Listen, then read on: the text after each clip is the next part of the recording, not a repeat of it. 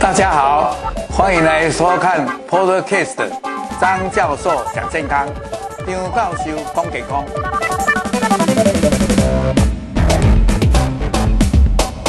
各位朋友，大家午安！又轮到礼拜二下午两点，诶，我们这个张教授讲健康的节目啊，我拜二拢是好书分享，啊，就是阮去年做一本册《超越乳癌》。还有另外一本就是美国的书生，诶，那个 Love 的这个乳房告白这本书，那我把这两本书诶摘要来跟大家分享。那么今天要跟大家谈的就是说，因为乳癌有遗传性的乳癌，也有一些乳癌的风险因子，它可能你癌的风险不一样，有的是高度危险啊、比如说他年轻就得乳癌，而且得的有两样或者两侧，他家人得的乳癌就很高。再来就中度，那啊也有轻度的，那也有一般的这个，诶我们的妇女朋友得的就诶比较诶普遍，但是不是那么多。那这个是普遍的妇女，她就不会那么多。那我们今天就是要来讨论预防和怎么样来降低风险。好，我们就看诶、这些诶、PowerPoint 来跟大家介绍。那么乳癌的有分成它的危险因子跟诶、欸、它到底肥胖跟乳癌有什么关系？还有环境荷尔蒙，还有我们怎么样来预防？那当然，预防有两种方法，一种就是我们生活上的啊，生活里面大概就是饮食，还有运动。当然，有的人还会提到说，我们要充分的睡眠这些。更重要的，哎，我们还有一个叫做筛检，以后有机会跟大家讲，哎，怎么样做？哎，国健署推的这个筛检。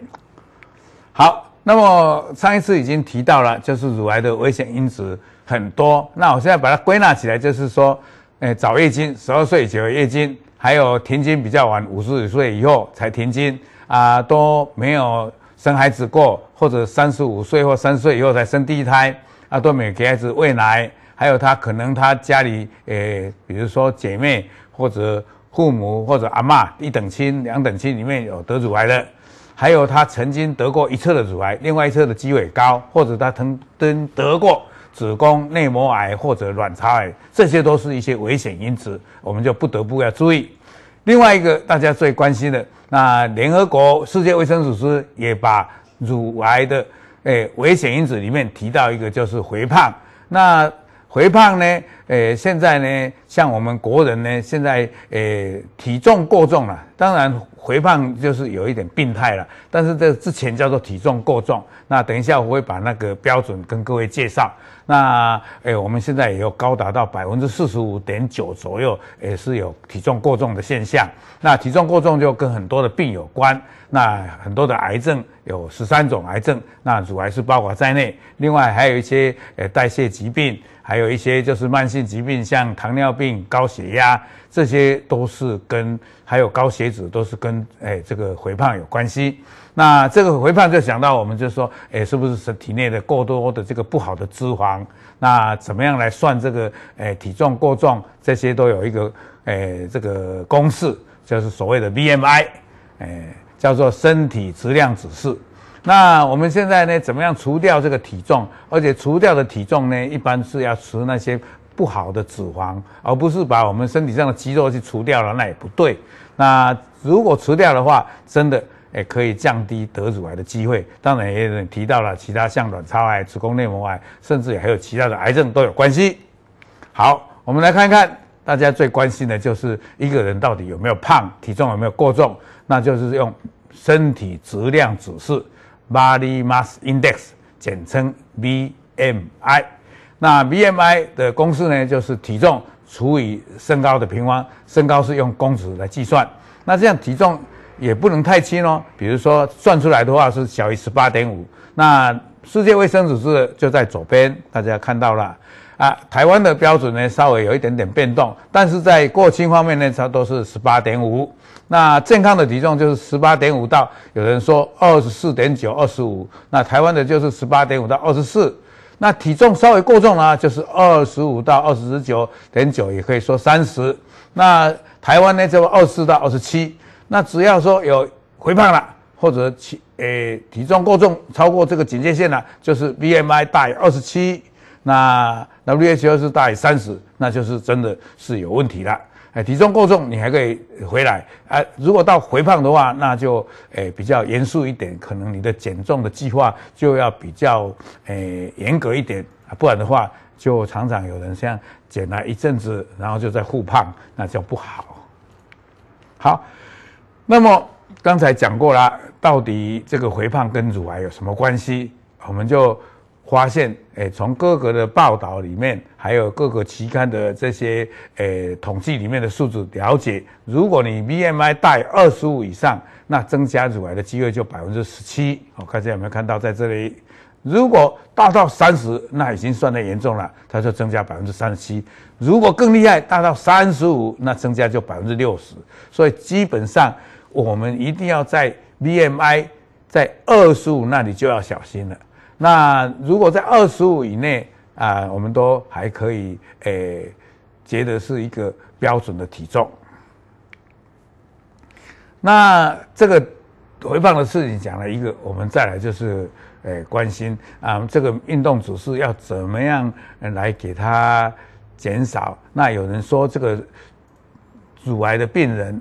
他如果一肥胖，那么体内的一些脂肪呢，可能是造就一些体内，因为它有一些女性荷尔蒙会储藏在这个脂肪里面，可能它也再度影响到说，它如果不运动啊，饮食吃了高脂肪、高热量，或者有人说喝酒啊，也有人说吃的诶热量太大啊，吃甜食，那这些都会体重增加，那这些呢？可能跟雌激素的浓度越高越有关系。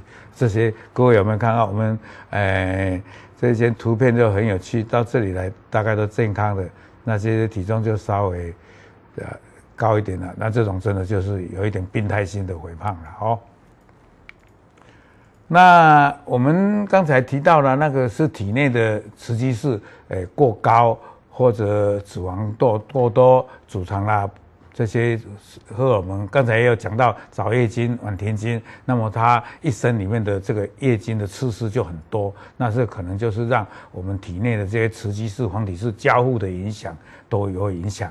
那么体外呢，也有一些荷尔蒙，比如说环境荷尔蒙啊，环境荷尔蒙就是说我们在我们不是在体内，我们周遭的环境，那你可能你的生活啊，可能接触到的这些诶。欸器皿或者接触到的一些空气、土壤、水都有关系，但这里面最重要的就是塑胶餐具啊。如果像那个小孩子也常常诶玩那个塑胶玩具，然后在嘴巴里，那多多少少有。那另外呢，一个最大家最关心的就是说，诶我们用塑胶袋带热食，那么这个热食的这个温度就会把塑胶溶出一些荷尔蒙，还有一些诶这个我们日常生活中的一些，比如说诶这个。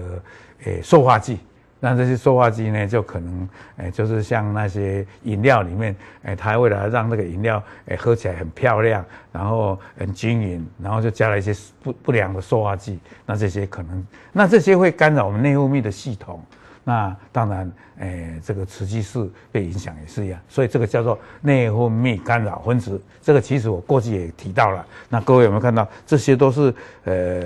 东西，你看，呃，饮水的塑胶瓶，还有一些汤匙的，还有一些吸管，所以现在一直在强调说，哎，我们要用那种，呃，可以，呃，纸的那个塑塑胶的吸，呃，不是塑胶的吸管，纸吸管，还有尽量不要，呃，呃，用这个塑胶的茶杯，我们尽量环保杯，就是这个道理，好。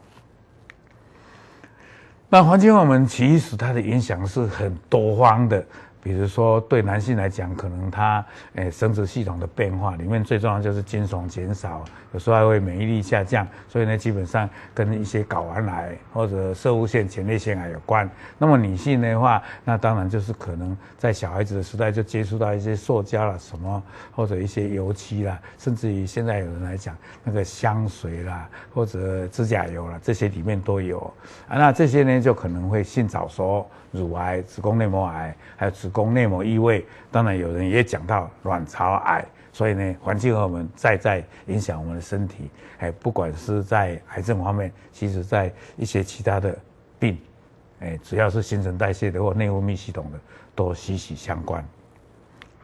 好。那么刚才提到了，我们就比较学术一点，呃，到底这些东西含的成分是什么？大家也不用记，只是说跟各位讲一下，其实它的成分无非不是叫做做统称，就是内分泌干扰因子或者叫环境荷尔蒙，像塑胶餐具水壶的这个叫做双酚 A，哦，啊，像保丽龙纸杯。哎，锂锂箔包这个叫做烷基酚啊，杀虫剂、除草剂这些农药的话，就是氢基苯甲酯。哦，讲起来都绕死，你们也不用记。还有石化类的清洁剂，就是烷基酚。我刚才讲的香料的这些指甲油、香水或者哎这些哎保养品，哎可能里面就是有这种哎烷基酚。哎，你现在常常讲的叫做 DEHP，这个最重要，就是邻苯二甲酸酯。DEHP，那双酚类也是这一种，哎，罐头的食品，还有儿童的玩具，那这些呢，我们就要用替代什么什么，用玻璃、陶瓷。那我们要吃的呢，就是有机蔬果啊。我们要用的清洁剂，就要用天然的清洁剂。然后，哎，呃，这个儿童的玩具的话，这些东西呢，就要做成叫做一种，哎，可以溶洗的聚乙烯或者聚丙烯，就是我们常常讲的。P E P P 这种在那个诶、其实现在这个用剂那些都要标示出来。好，那么减少的话，还是有很多方法，比如说我们这个诶盛饭的盛菜的，尽量就不要用塑胶的。你看那个诶、我们的那个餐盒，有的就用木板的那种，好像日本式的那种，那不要用塑胶的。然后诶、我们要常常洗水，那。洗的时候，其实，诶，那个肥皂也要注意，有的是化学的成分太重，那这种才不会把这些肮脏有化学的成分的冲到下水道。还有我们家里里面的这些，诶，可能它沉积在我们的灰尘或者诶我们的窗户或者我们的地板上。我们都要常常保持其家中的干净，还有刚才讲的一些诶沐浴用品啊，一些滑油啦，一些乳渍呃这个，嗯滑哎那个就叫做那个乳液啦，或者香水啦、指甲油这些尽量不要写香味的，那就是不太好的。我们都是强调有机天然，所以我们其实很多事情。都是要从生活去做起啊，比如说我们在吃的方面，那要怎么做？你看这一张我就提到了，大家看到右边的那个诶、甜的 Coca-Cola，还有加上里面有这个诶、牛肉的这个，还有很多的这种淀粉的这个面包的这个汉堡，还有右边的炸的。你这样一炸的话，都是超过一百五十度，甚至两百度的高温的高温油炸的，还有左边的炸鸡，那这些真的就是一种，诶、会让你产生很多的热量，而且烧烤以后，诶、就是它有一些它的这个残留的一些，呃呃，这些不好的成分存在，而且它一一高温的话，那就有很多的自由基。那这些对身体是不好的。那其实，诶，这种自由基呢，它就身体上就好像我们血管里面的，诶，好像水沟里面的这个，诶，这个烂泥巴一样。那血管里面也不好，那么跑到我们的，诶，器官里面，就是可能造就了一些它新陈代谢的这个，诶，不好的发炎因子。那这些不好的发炎因子，诶，日积月累就可能会产生癌症。所以呢，啊，我刚才还提到了，诶，油性的东西可能让我们吃了以后，又加上没有运动，那我们身体上就会有脂肪的堆积。那脂肪，诶，大家知道，如果我们诶能够诶把它维持一个平衡的程度，那这样的话呢，你这些脂肪呢就可以燃烧来利用，是不错的。但是你是囤积的话，它就是不好的脂肪，那就是会诶里面藏了一些可能我们所谓的女性的荷尔蒙。所以呢，我们基本上就是要减少动物性的油脂，少吃油炸的。那饮料呢，就尽量不要含糖分。那这样的话，呃，对于这个致癌方面，我们就做了呃一个预防的这个很重要的一个呃动作和一个习惯，这个就很重要。所以其实，诶，我们生活上的点点滴滴都很重要，我们一定要很小心，诶，不要说在诶生活里面，诶吃的饮食不加注意啊。比如说，举一个例子，你一早上起来，诶喝的东西是甜的。那到中午来，你又买了一个便当，所以我常常强调，不要外食。那便当里面，它因为是大锅的菜，所以它尽量用的比较让你吃起好吃的油啊，甚至于菜呢都是经过经过炸过的，那这样的就不好。好，我们来看下一章。那基本上我刚才也提到了，我们要多吃一些有机的蔬果。那这个都已经证实了，就是说十字花科的这个蔬菜。那你看各位，诶，现在有强调一个，就是说以前的观念是说蔬菜是越深色的越好，但是现在强调的是说蔬菜的颜色越多样性越好。啊，当然，比如说像十字花科的偏向，也像刚才各位看到的里面的这些，诶。所谓的大白菜、高丽菜、花野菜，哎，有的呢都比较偏绿色的，但是现在呢，哎，有的这个白色的或者紫色的，哎，都也不错。那这些呢，就是含了很多的植化素，而且很多了很多的抗氧化物。那这些，哎，有人是说这些它会减少身体内的雌激素的吸收，然后。如果对我们乳癌来讲，它就是呃让它不会诱发进乳癌去发生，或者让乳癌的发生好像如果一得的话，它可能细胞长得更快啊，细胞呃长得快以外呢，还会越长越大，还会跑到别的器官，那就糟糕了。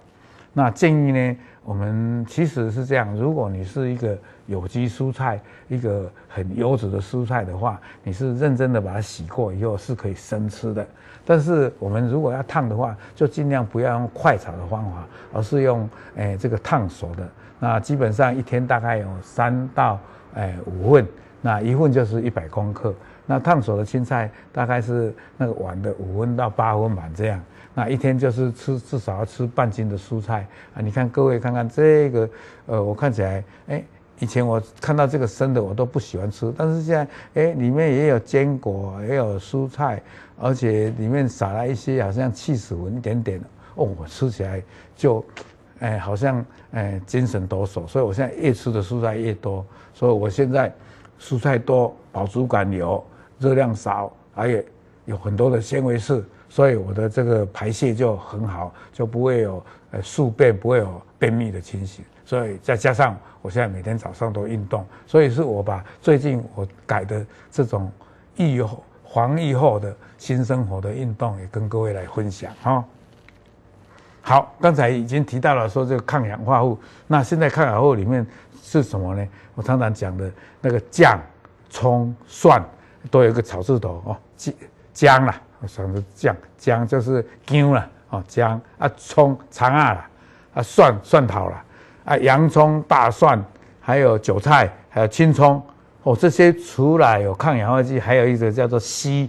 那这个硒是一个稀有元素，那硒多的话，它的抗氧化力就更强。这个含量很少，但是这些呃抗氧化的食材就是姜、葱、蒜，哦，这个就很好。所以现在坊间也有一些保健食品，它就是把这个大蒜把它。诶，提炼出来，这个都是可以的。那现在一直在强调，那这个洋葱的，有人怕那个味道。其实洋葱，如果你把它洗得很干净，切成碎片吼，啊，然后给放在冰箱诶，啊，掺一寡茶烤鱼啊，还是什么迄个，哦，足好食诶，这真香、真凉、真好啊，这些都是诶很好的一些抗氧化物的食材，可以降低癌症的风险。当然，我们有讲到了油，那就是不要太饱和的这个这个脂肪酸。那么欧米伽三就是里面含的 EPA 跟 DHA。那 EPA、DHA 它这个欧米伽三呢，都是在鱼里面很多。那欧米伽三，各位有没有看到在这里？你看这个鲑鱼，呃，这个橄橄榄啊，这个肉梨哦，啊，这个植物油啊，这个鱼。还有坚果，哦，这些都是有欧米伽三。那欧米伽三呢，就是我刚才讲的一些坚果、花椰菜、豆腐、黄豆、牛奶、奶制品、核桃啊，这些呢，它有抗发炎的作用。我刚才不是跟各位讲过吗？我们身体如果是诶、吃不好，或者用诶、高温煮过的、油炸的、诶、烧烤的，它就是会产生一些自由基。那这种欧米伽三就会对抗这些产生不好的发炎，就把它抗发炎，然后让免疫很平衡，让心血管健康，然后让我们各器官里面就不会有不好的这些发炎因子存在。所以补充鱼油是相当诶、重要的一件事情。那再来就是讲到了饮食，哎，运动我今天稍微少讲一点，以后有机会也会跟各位讲。等一下也许也有这个内容，我再跟各位分享。那重要的，我们还是要让心情放松，因为心情放松的话，就让我们这个自律神经的里面的交感副交感能够平衡，啊，不会有时候心跳太快，哎，有时候好像哎紧张。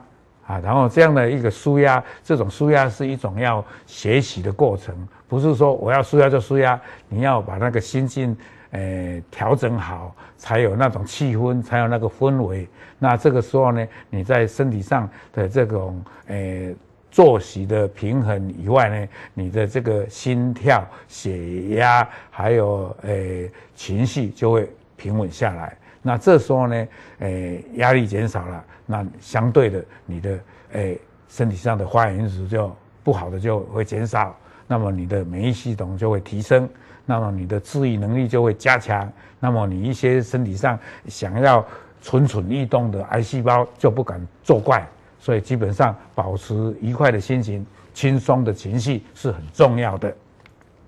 好，刚才有提到了饮食、情绪，那再来就是运动。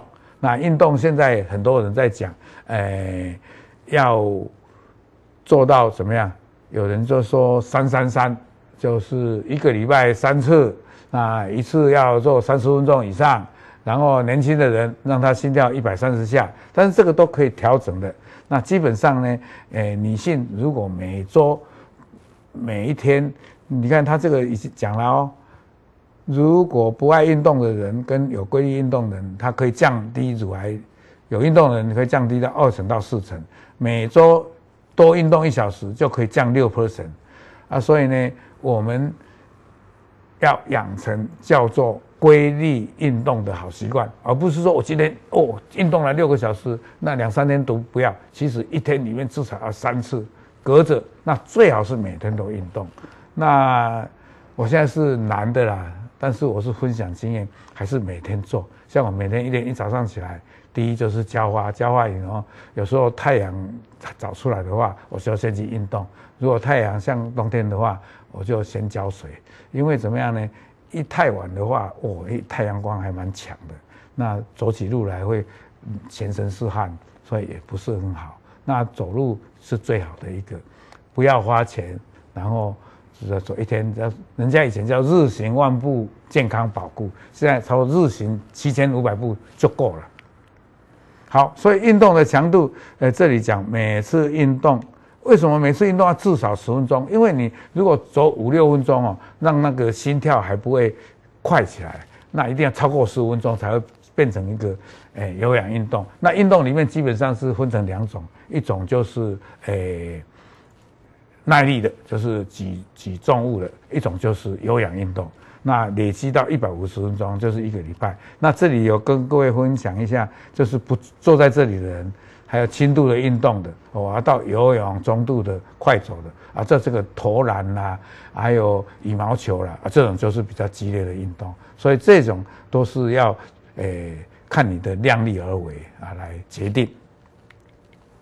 那再来就是筛检。那筛检当然就是重要的，四十五岁、六十九岁每两年的诶 X 光，那有家族史的，就是诶每提前到四十岁也是每两年做一次。那当然年轻人就要做超音波，那这个是辅助的。